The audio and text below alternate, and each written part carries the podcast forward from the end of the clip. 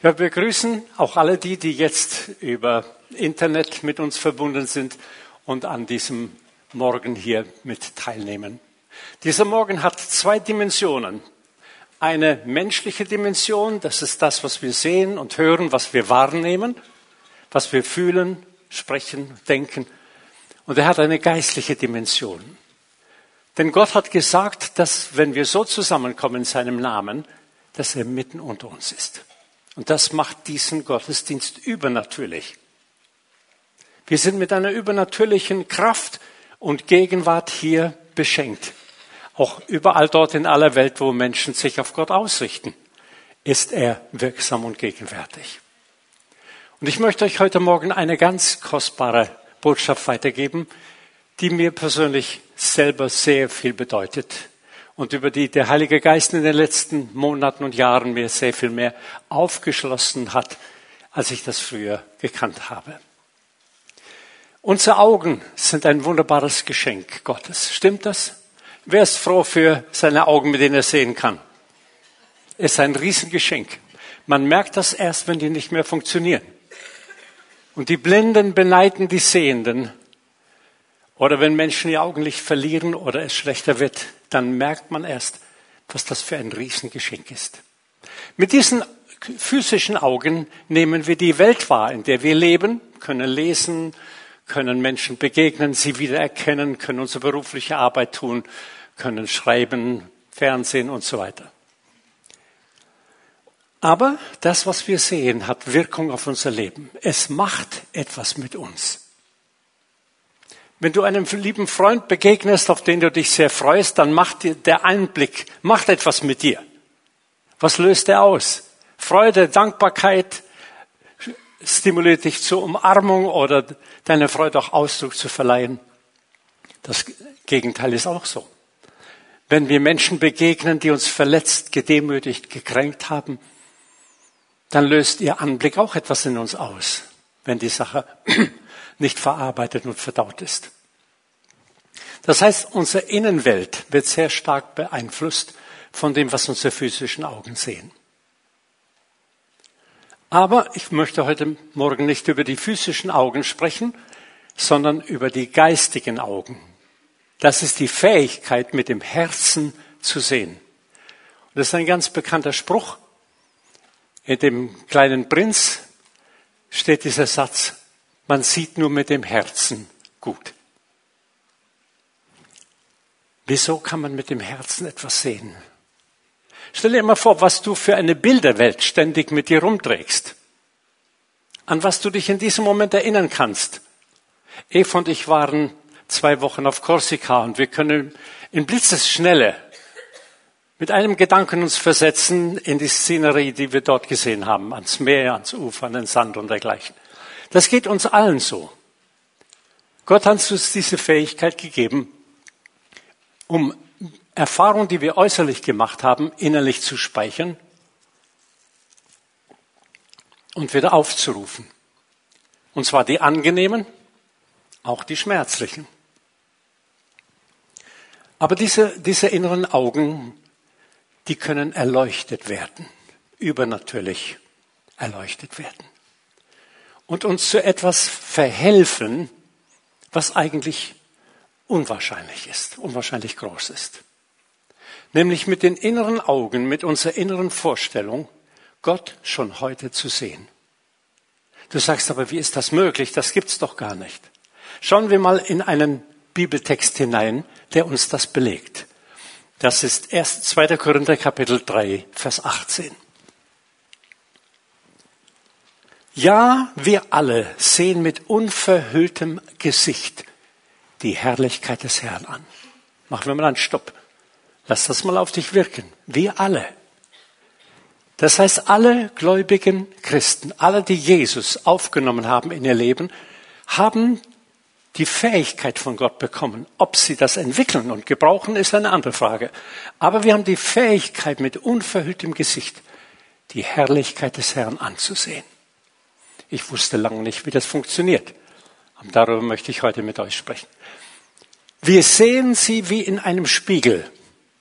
Und indem wir das Ebenbild des Herrn anschauen, jetzt passiert etwas, wird unser ganzes Wesen so umgestaltet, dass wir ihm immer ähnlicher werden.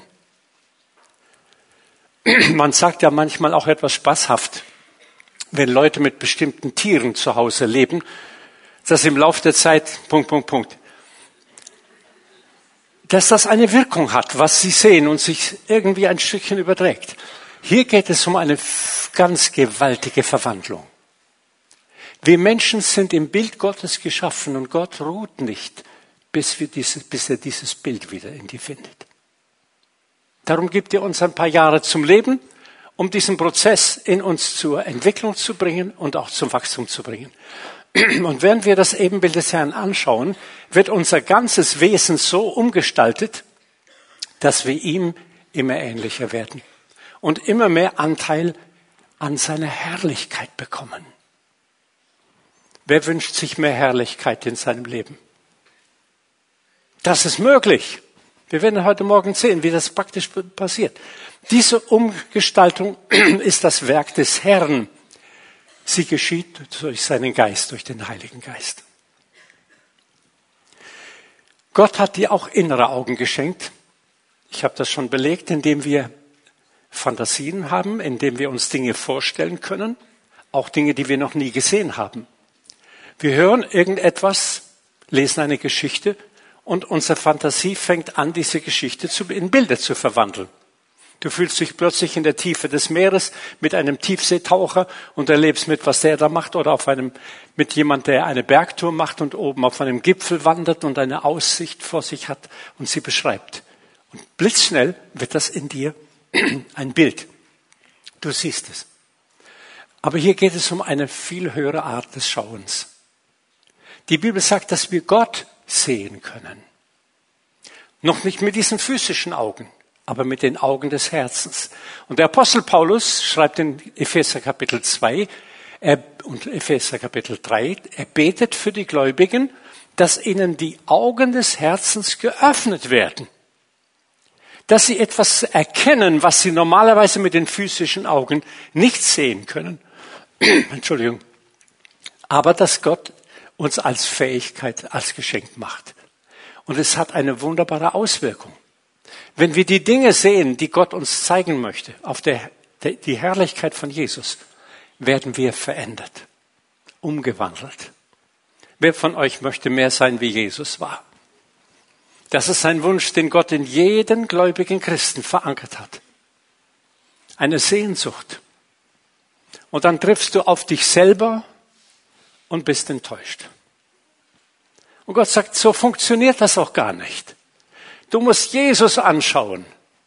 Und im Anschauen von Jesus passiert das, was du mit deiner Kraft gar nicht tun kannst. Er, der Heilige Geist, verwandelt dich. Aber wie passiert das?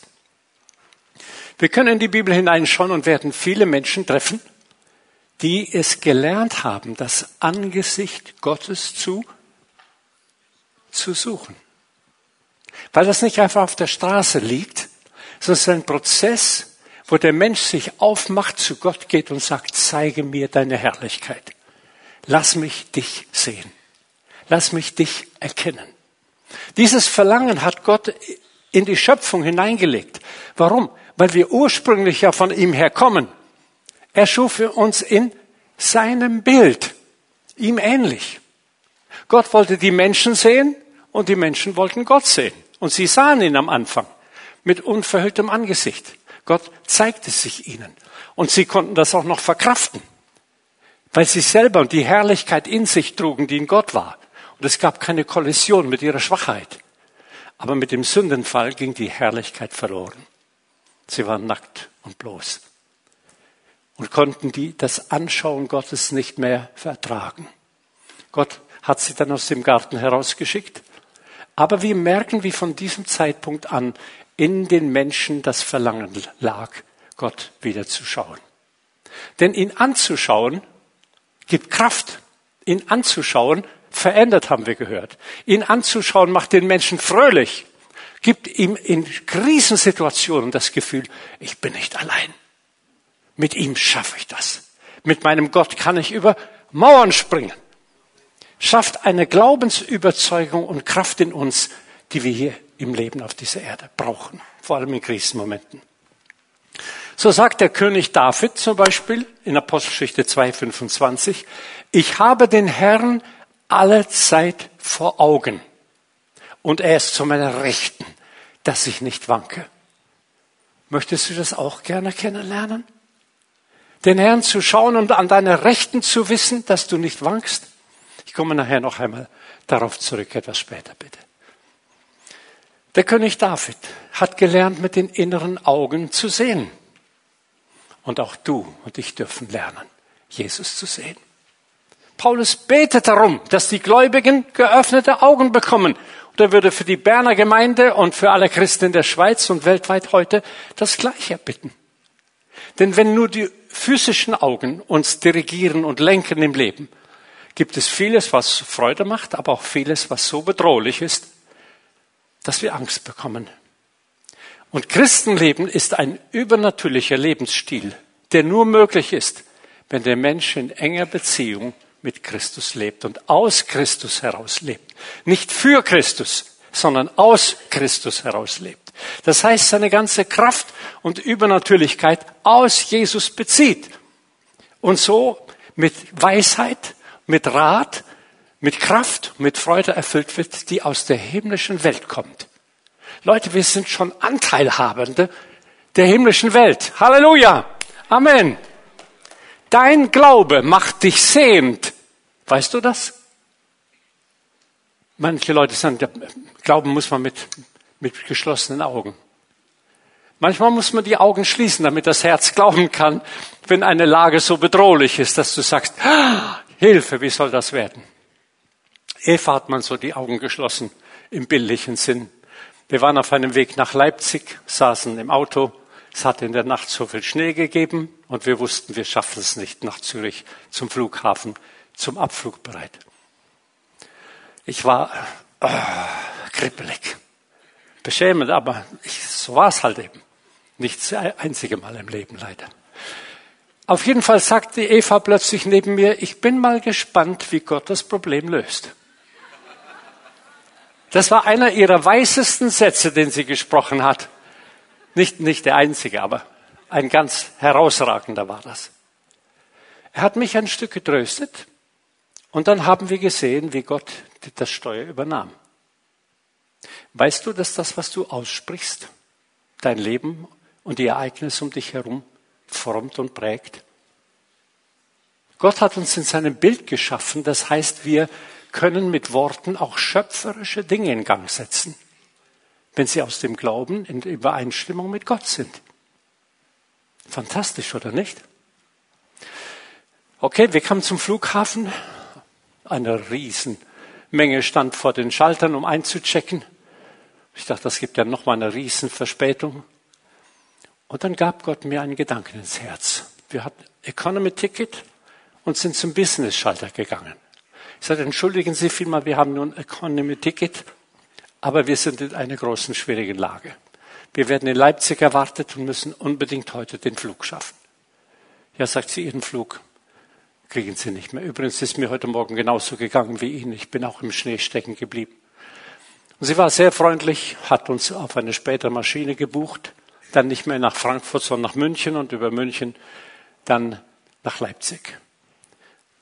Lange Rede, kurzer Sinn. Wir waren am Abend in Leipzig, obwohl noch einige Hürden sich unterwegs ergaben. Aber wenn man gespannt ist, wie Gott die Dinge regelt, kann man merken, wie er die Sache das Ruder übernimmt und die Herzen zur Ruhe bringt. Wir waren dort und hatten eine fantastische Zeit mit der Leiterschaft, in der Versöhnung passierte.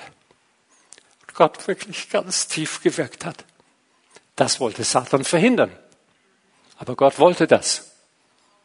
Und wenn wir auf ihn vertrauen, hat er keine begrenzten Möglichkeiten, auch in deinem Leben nicht. Es ist der Heilige Geist, den Gott ausgesandt hat, um uns zu Hilfe zu kommen, göttliche Realitäten sehen zu lernen. Yonggi Cho hat einmal den Satz geprägt, Nimm den Pinsel deines Glaubens und male auf die Leinwand deines Herzens das, was du im Glauben von Gott erbittest und erwartest. Da fällt mir ein Beispiel ein, das ich heute Morgen schon hier im ersten Gottesdienst erzählt habe. Eine ältere Dame kommt zu mir und sagt, Herr Theis, können Sie mit mir beten für meinen Sohn? Ich sage, was ist das Problem? Der ist im Gefängnis. Und ich merkte, das Herz der Mutter war sehr beschwert und bedrückt darüber. Und während ich Gott bat, Herr, gib mir eine Antwort für diese Frau, die jetzt für sie ein Rema, ein göttliches Reden ist. Dann hat Gott mir etwas innerlich aufgeschlossen, was ich später noch viele Male auch habe brauchen können. Und ich sagte zu ihr, liebe Frau, Sie sind jetzt ganz stark fokussiert auf Ihren Sohn im Gefängnis und den Zustand, wie er sich jetzt darstellt. Aber wenn Sie, wenn Sie im Glauben beten wollen und etwas ausrichten wollen bei Gott durch den Glauben, müssen Sie mit Gottes Augen sehen. Was ist Gottes Absicht mit Ihrem Sohn? Und das wollen wir uns vor Augen malen und das wollen wir beten und vor Gott präsentieren und dann schauen, was er tut. Und ich, mir kam dann noch so ein kleiner Vergleich und ich sagte zu ihr, liebe Frau, von heute an haben Sie zwei Söhne. Es ist der gleiche, aber der eine Sohn ist der, der im Gefängnis ist und der zweite ist der, der erwerten wird, den Gott aus ihm machen wird. Und so malen Sie sich doch jetzt einmal ein Bild, wie Ihr Sohn aus dem Gefängnis herauskommt, wie Gott das so führt, dass er in einen Gottesdienst kommt, dass er so berührt wird vom Heiligen Geist und Sehnsucht bekommt, sein Leben Jesus auszuliefern, seine Hände erhebt und Jesus einlädt, sein Erlöser zu werden. Ist das im Willen Gottes? Was meinen Sie? Ja, sagt sie. Können Sie das machen? Nein, sagt sie. Kann Ihr Sohn das machen? Nein, sagt sie. Ich sage, aber wer kann das machen? Und sie sagt, Gott natürlich, ja. Sag ich, okay, das beten wir jetzt. Und dann nehmen Sie bitte das Bild von dem zweiten Sohn auf Ihr Herz. Und wenn Sie beten und an ihn denken, schalten Sie immer um vom Gefängnis in den Gottesdienst, in das Wunder Gottes in seinem Leben. Halten Sie den zweiten Sohn da betend im Herzen. Dann haben wir darum gebetet und sie ging. Jahre später steht die gleiche Person vor mir, ich habe sie aber nicht erkannt und sie sagt, kennen Sie mich noch, Herr Theist? Ich sage, ja, ich sehe ja manche Leute und sie kommen mir irgendwie bekannt vor. So kann man sich ja helfen in der Not, ne? Und dann sagt sie zu mir, wissen Sie, Sie haben damals mit mir gebetet für meinen Sohn im Gefängnis. Und was soll ich Ihnen sagen? Es ist passiert. Halleluja. So groß ist unser Gott.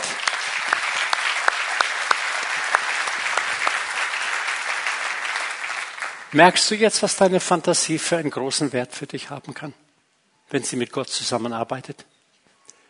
Wenn sie Raum hat für das, was der Heilige Geist mit dir gemeinsam wirken möchte.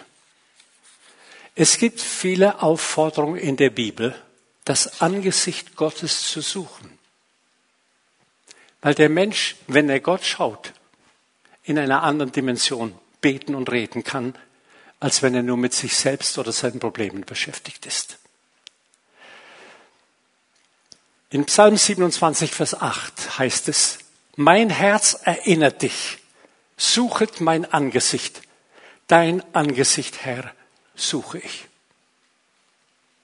Und es gibt viele Texte der Bibel, ich zitiere schnell ein paar für die, die schnell schreiben können, oder sich das notieren möchten. Psalm 16, Vers 11, Psalm 17, Vers 15, 24, 5 bis 6, 34, Vers 6, Psalm 105, Vers 4. Das ist nur eine kleine Auswahl von Psalmen, in denen die Aufforderung geschieht, oder die Ermutigung oder die Verheißung besprochen wird, was passiert, wenn wir Gottes Angesicht suchen und sein Angesicht schauen. Wir nehmen einmal einen alttestamentlichen Text aus 4. Mose, Kapitel 6, 24 bis 26. Er wird jetzt eingeblendet. Das ist der sogenannte aaronitische Segen aus der neuen Zürcher Übersetzung. Der Herr segne dich und behüte dich. Der Herr lasse sein Angesicht leuchten über dir und sei dir gnädig. Kurze Zwischenbemerkung. Wenn deine Mutter dich so angeschaut hat, war dann alles in Ordnung? Wenn dein Papa so geguckt hat, war dann alles okay zu Hause? Aber wenn sie dich angestrahlt haben, Da hast du das Gefühl, jetzt ist alles intakt. Der Herr lasse sein Angesicht über dir leuchten und sei dir gnädig. Der Herr erhebe sein Angesicht auf dich und gebe dir Frieden. Das war ein Segensspruch, der immer wieder wiederholt werden sollte, um die Menschen darauf zu sensibilisieren. Gott schaut dich an. Guck ihn an. Reagiere darauf und lerne ihn zu sehen. Und wie das passiert, das wollen wir uns jetzt genauer anschauen. In den Gleichnissen Jesu hat Jesus oft an die Fantasie der Menschen appelliert. Stimmt das? Wer kann mir so ganz schnell ein Gleichnis, so ein bildhaftes Gleichnis zitieren? Nicht wo es steht, aber was es war. Bitte? Die zehn Jungfrauen, richtig? Oder die, die Vögel am Himmel, Saat und Ernte. Jesus hat viele Bilder gebraucht, um in den Menschen eine Vorstellung von geistlichen Wahrheiten zu wecken. Kein Sperling fällt vom Dach ohne den Willen meines Vaters. Sie säen nicht, sie ernten nicht und doch euer Vater im Himmel ernährt sie alle. Bilder, die den Menschen eine geistliche Wahrheit klar machen sollten. Gott versorgt dich. Mach dir doch keine Sorgen, seid ihr noch ängstlich. Und wir wollen heute Morgen gleich miteinander anschauen, wie kannst du die Gegenwart Gottes in deinem Herzen etablieren. Wenn du Jesus aufnimmst, wohnt er in dir. Aber ob du mit dem in dir wohnenden Jesus je eine enge freundschaftliche Beziehung haben wirst, ist eine Sache deiner weiteren Entwicklung. Oder ob alles hier oben im Kopf bleibt. Jesus liebt mich, Jesus hört mich, Jesus ist gnädig. Aber wie und was und wo, wo ist er und wie, wie erfahre ich ihn, bleibt für viele lange Zeit ein Geheimnis. Und das will Gott umsetzen. Die helfen, dass sagen jetzt kenne ich ihn, jetzt kann ich jederzeit mit ihm auf du und du gehen. Wie kommt Jesus überhaupt in das Leben eines Menschen hinein? Oder sagst du, wenn man in einer Kirche geboren wird oder wenn man gläubige Eltern hat, ist das ein Automatismus. Man wird automatisch mit Jesus erfüllt. Das mag noch stimmen, solange man so klein ist und die Geschichten aufnimmt und glaubt und zum Heiland betet und die Lieder singt und Jesus sein Herz anvertraut. Aber später kommt ein Zeitpunkt, wo Gott dir die Freiheit lässt, ins Reich Gottes hineinzukommen oder außerhalb vom Reich Gottes zu leben. Und Jesus sagt, das Reich Gottes ist inwendig in euch.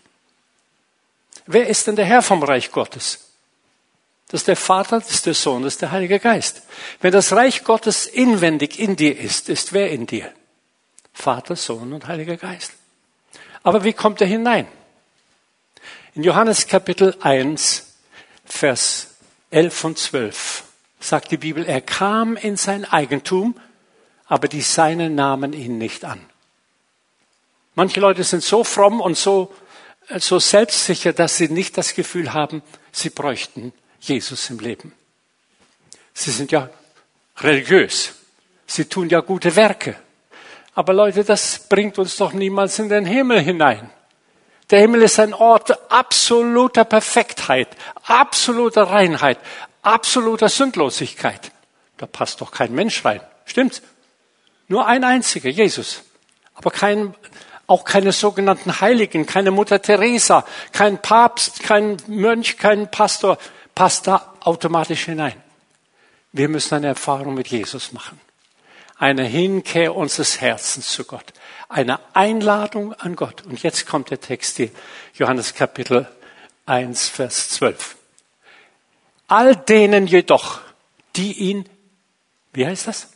Aufnahmen und an seinen Namen glaubten, gab er das Recht, Kinder Gottes zu werden aufnehmen, ihn einladen, ihn rufen, ihn anrufen, ihn suchen und ihn finden. Das ist der Schlüssel, wie Gott in das Leben eines Menschen hineinkommt. Und ich weiß, dass die Mehrzahl hier wahrscheinlich jetzt die Hand heben wird, wenn ich frage, hast, wer hat Jesus persönlich in sein Leben aufgenommen? Darf ich das mal erfragen? Das sind sicher die allermeisten Hände. Das war ein Tag, eine Stunde in eurem Leben, auf die ihr euch zurückbesinnen könnt. Vielleicht nicht mehr genau das Datum. Aber ihr wusstet, damals habe ich erkannt, ich brauche Jesus. Ich brauche einen Erretter. Ich brauche Vergebung meiner Sünden. Ich bin getrennt von Gott. So gehe ich in die Hölle. Aber Jesus will mich im Himmel haben. Er ist für mich am Kreuz gestorben und du hast Jesus angerufen und eingeladen. Komm in mein Herz, komm in mein Leben, vergib mir meine Schuld.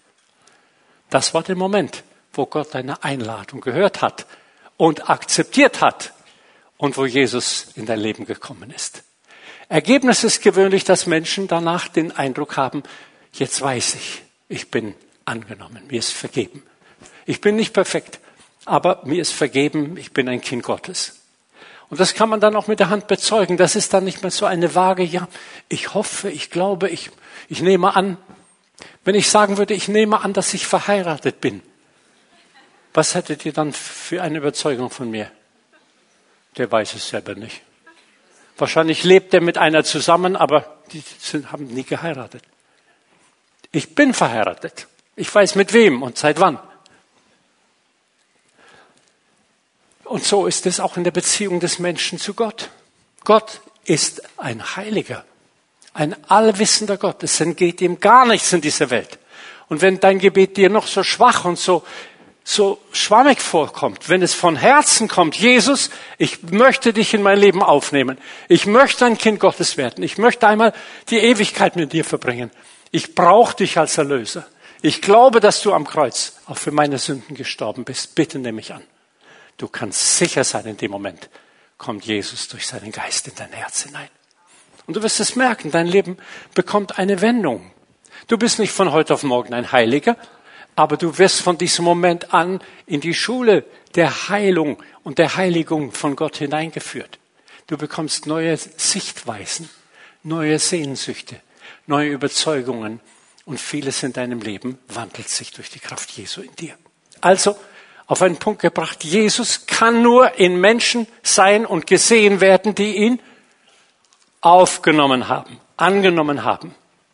Schön ist dann, wenn du dich bei der nächsten Gelegenheit taufen lässt, untertauchen lässt, um damit den Bund mit Jesus so ganz hieb- und stichfest zu machen und den Ring überzustreifen, den Gott durch die Gabe des Heiligen Geistes dann auf dein Leben legt. Ist das nicht wunderbar?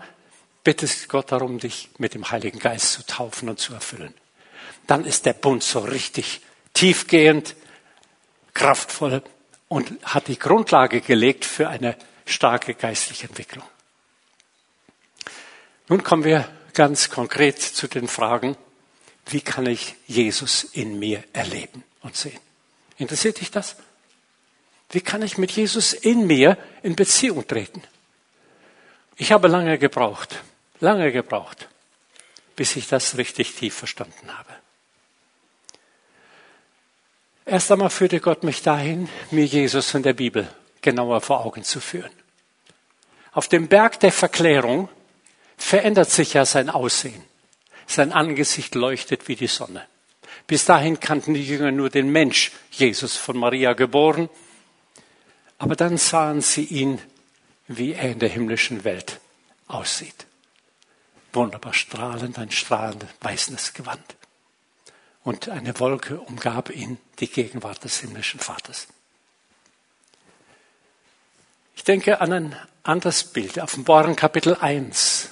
Dort wird beschrieben, dass Johannes eine, eine Offenbarung von Jesus bekommt und ihn zu sehen bekommt.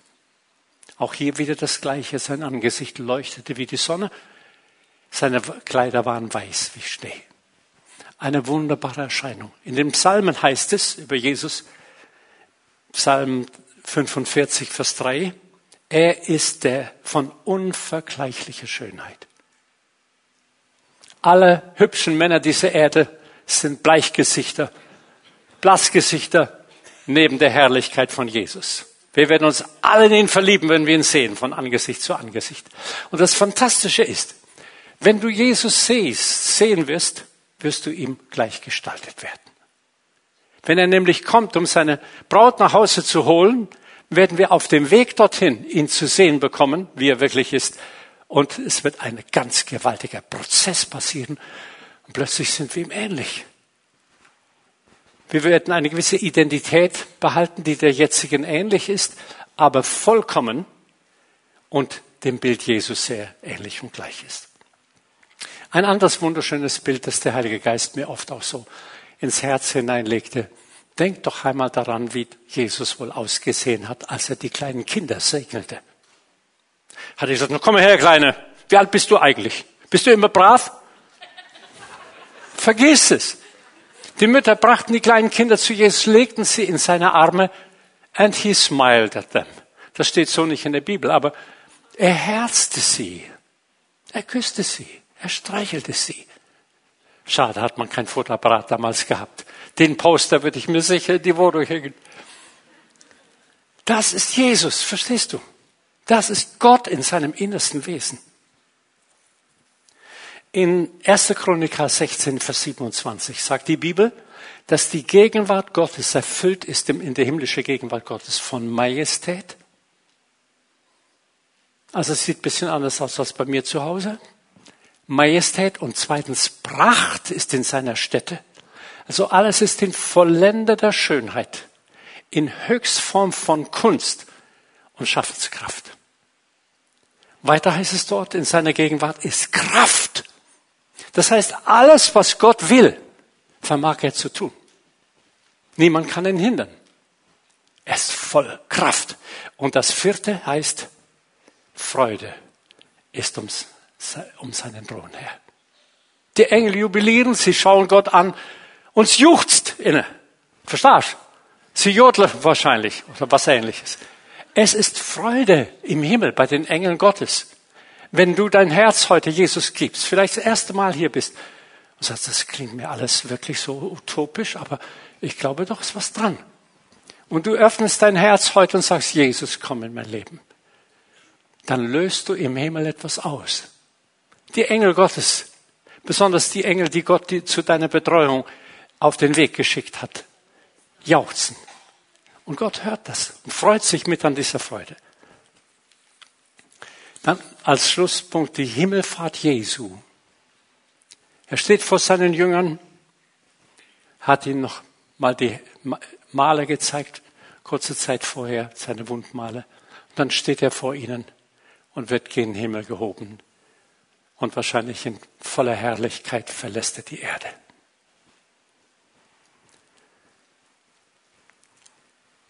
Ich habe schon gesagt, der König David war sehr weit geistlich vorangeschritten, sehr reif.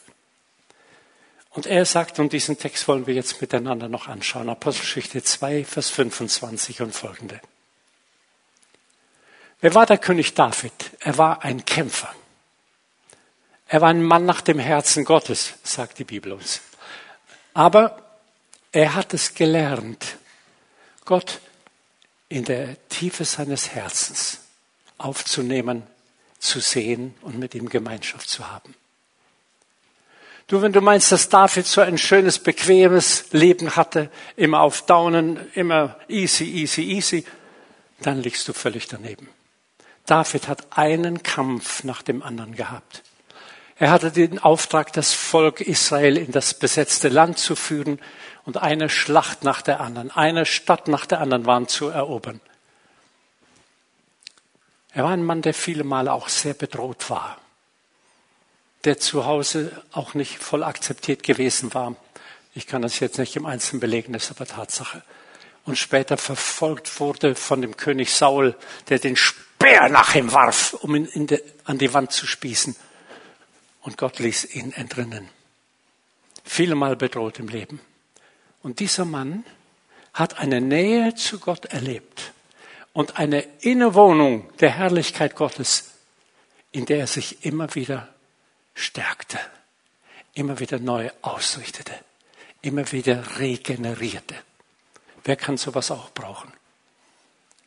Hast du Kämpfe im Leben? Gibt es Sachen, die dir schwerfallen? Es gibt die Möglichkeit für dich, in deine innerste Kammer dich zurückzuziehen und dort Jesus zu begegnen. Und nun zu diesem Text bitte noch einmal. Schon David sagt, Und eigentlich ist es Jesus, der hier spricht. Ich habe den Herrn ständig vor Augen. Er steht mir zur Seite, damit ich nicht ins Wanken gerate. Deshalb ist Freude in meinem Herzen und Jubel auf meinen Lippen. Sogar noch dann, wenn mein Körper im Grab liegt, gibt es Hoffnung. Ist das eine Sprache? Möchtest du die sprechen lernen? Es sind drei Dinge, die David erlebt durch die Innewohnung Gottes. Erstens, ich bekomme innere Stabilität und Kraft. Ich bin sehr schwach, ein schwacher Mensch. Noch jemand hier schwach? Gell? In manchen Momenten merkt man das nicht so. Aber hinter den Kulissen sind wir alle schwach. Wir, merken, wir müssen nur ehrlich eingestehen. Aber durch das Anschauen seines Gottes bekam er innere Stabilität und Kraft. Das zweite, er sagt, es ist Freude in meinem Herzen. Durch die Gegenwart Jesu in dir hast du ständig eine Bezugsquelle von Freude. Auch in Stunden der Traurigkeit, der Verzweiflung kannst du ihn anzapfen. Er schaut dich an. Und du kannst nicht anders, als dich an ihm zu erfreuen. Und das Dritte, das zutage tritt, ist, wir bekommen Wegweisung. Gott schaut dich an und leitet dich mit seinen Augen. Wir haben viele Jahre über Radio Luxemburg ein bis zwei Sendungen jede Woche gehabt und bekamen hunderte von Briefen mit vielen Nöten und Anfragen, wieso und mit unserer Familie ist das und das und das. Und ich habe die Briefe gelesen, habe ich gedacht, ja, keine Ahnung, was ich den Leuten schreiben soll. Und dann wusste ich, ich kann jemand zu Hilfe rufen. Ich habe gesagt, Heiliger Geist, komm mir zu Hilfe. Was soll ich hier antworten? Und dann kam nicht jemand und sagte, jetzt erstens, zweitens, drittens, viertens, sondern ich nahm mein Diktiergerät im Vertrauen, Gott leitet mich jetzt. Ich bin mal gespannt, ich komme nochmal auf den Satz zurück, was Gott diesen Leuten sagen will. Und dann habe ich einfach das, was mein Herz kam, aufgenommen, diktiert und abgeschickt. Und Leute, wir haben einige Ordner von dieser Dimension zu Hause heute noch, wo Leute zeugnishaft geschrieben haben, was sie mit Gott erlebt haben. Wenn Gott hinein kann, dann schafft er göttliche Ergebnisse, versteht ihr? Nicht immer noch schon Paradies auf Erden, nicht immer schon Himmel auf Erden, aber er schafft Wendungen, er schafft Kraft, er schafft Zuversicht, er gibt Antwort, weil er lebt. Wie kannst du das machen, dass du wie David den Herrn vor Augen hast? Nummer eins. Glaube doch, dass er seitdem du dich zu Jesus bekehrt hast, wirklich in dir wohnt. Aber wisst ihr, wenn ich mir das so eingestehe, dann wird mir bewusst, dass ich ihn viele Male da innen ignoriert habe. Mit eigenem Elan, eigener Kraft, mit eigenem Bemühen im Leben versucht habe, mich durchzuschlagen. Außer den Minuten, wie ich eben erzählt habe, wenn ich sage, Herr, komm mir zu Hilfe. Gott hat uns nicht geschaffen, um als Götter hier zu leben. Eigenständig, unabhängig. Gott hat uns abhängig geschaffen von sich. Und wenn wir dem zustimmen und sagen, Herr, leite mich durch deinen Geist, führ mich, ich wünsche deine Innewohnung, ich wünsche deine Leitung, dann sagt er, dann komm doch zu mir in deinem Herzen, da bin ich doch und hab Gemeinschaft mit mir. Und in dieser Gemeinschaft werde ich dich unterweisen und dir den Weg zeigen, den du wandeln sollst. Ich werde mein Auge auf dich richten und dir raten, lies mit den Psalmen. Das ist doch gewaltig. Ja, sagst du, aber da muss der Herr sich mir doch offenbaren. Hat er doch längst gemacht. Jetzt nimm doch deine Fantasie. Mal dir doch ein Bild von einem goldenen Raum in deinem Herzen, in dem Jesus wohnt und noch jemand. Nicht der Teufel. Wer? Du selber. Dein neuer wiedergeborener Geist. Du bist eine neue Persönlichkeit geworden durch die Wiedergeburt, sagt die Bibel. Und dein neuer Geist kann mit Jesus in dir kommunizieren. Es braucht eine Fantasie. Weihe sie Gott.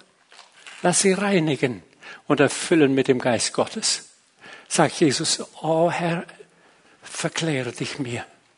Ich möchte das Leben.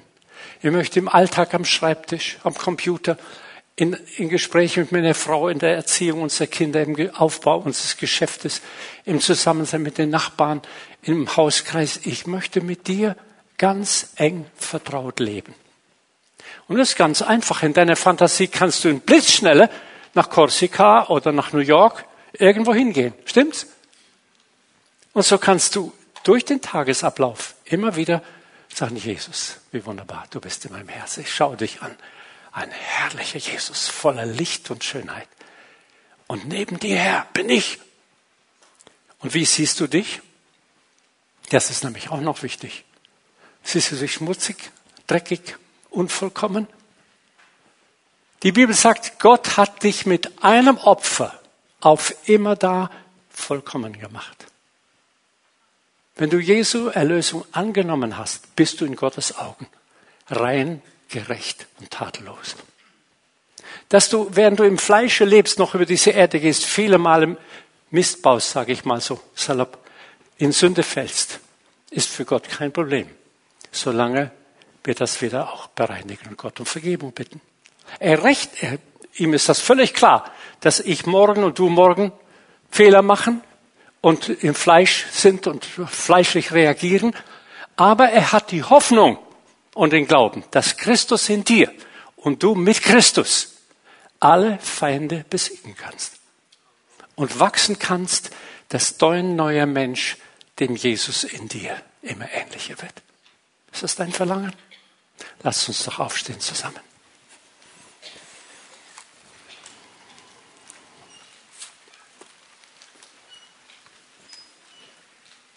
Wer von euch möchte, dass der Heilige Geist ihm diese Botschaft ganz real aufschließt und dass es ein Teil deines zukünftigen Lebens sein darf? Jesus in dir täglich mehrere Mal zu konsultieren, mit ihm Gemeinschaft zu haben, ihm ein Lob, eine Anbetung, einen Dank zu bringen. Es ist ja schön, hier am Sonntagmorgen eine Anbetungszeit zu haben. Aber dieser Jesus in dir würde sich freuen, viele Mal am Tag ein liebes Wort zu hören. Wunderbar, Jesus. Ich freue mich an deiner Gegenwart. Ich brauche dich so, Herr. Lass mich werden, wie du bist. Lass uns unsere Hände zum Himmel emporstrecken und sagen, Herr Jesus, Herr Jesus, mach uns so, wie du uns haben willst. Forme du uns in dein Bild hinein, Herr. Ich danke dir für so viel Verlangen, auch hier in diesem Raum. Danke dir für so viele Menschen, die deine Kinder sind und bete, dass du durch den Heiligen Geist ihnen das so richtig aufschließt. Und dass mit diesem Morgen, mit dem Amen hier oder dem Herausgehen aus dem Gebäude, das nicht abreißt, sondern in eine praktische Umsetzung, praktische Erfahrung hineinführt, die Woche für Woche weiter wächst und sich entwickelt. Ich danke dir, Jesus, dass du auch Menschen jetzt rettest, die noch nicht dich in ihrem Herzen haben. Und während wir im Herzen weiter beten und den Herrn anbeten und ihn preisen und willkommen heißen in uns, möchte ich fragen, ist vielleicht heute Morgen jemand hier? Gott hat dich hierher geführt, dass du diese wunderbare Botschaft hörst, an die Quelle heranfindest, die deinem Leben Kraft, Zuversicht, Segnung, Wegweisung, himmlische Elemente in dein Leben führt. Möchtest du diesen Jesus heute in dein Leben aufnehmen? Ich möchte die Personen, die, das, die den Wunsch dazu haben, bitten, heb doch mal deine Hand, wenn du weißt, Jesus ist noch nicht in mir, aber ich möchte, dass er jetzt in mein Leben kommt. Hebe doch deine Hand. Jesus will dich jetzt retten. Du weißt gar nicht, was er für eine Freude hat, wenn er sieht, dass du sagst, dass du zu ihm kommen möchtest. Ich lade dich ein, während die Hauszellenleiter nach vorne kommen, sollen doch die jetzt noch von vorne kommen, die nicht sicher sind, dass Jesus in ihnen wohnt oder die, die deutlich gemerkt haben, nein, ich habe ihn noch nie so bewusst in mein Leben aufgenommen und ich möchte das heute tun. Verlassen Sie doch Ihre Reihe und kommen Sie nach hier vorne und beten Sie mit jemand darum, machen Sie die Sache fest heute. Heute ist der Tag Ihrer Rettung. Heute ist der Tag der Begegnung mit dem lebendigen Gott. Der Tag der Vergebung, der Versöhnung mit Gott. Wir sind nicht zu alt, wir sind nicht zu jung. Vielleicht noch jemand hier rechts aus diesem Block, der noch nicht sicher ist, dass er mit Jesus verbunden ist, dass Jesus in ihm wohnt. Komm und nimm ihn auf. Du kannst keinen höheren Gast, keinen effizienteren Gast in dein Leben einladen als Jesus. Er will bei dir bleiben bis in Ewigkeit. Ist noch jemand hier? Ihr könnt auch noch kommen, während die Lobpreisgruppe jetzt singen wird. Halleluja.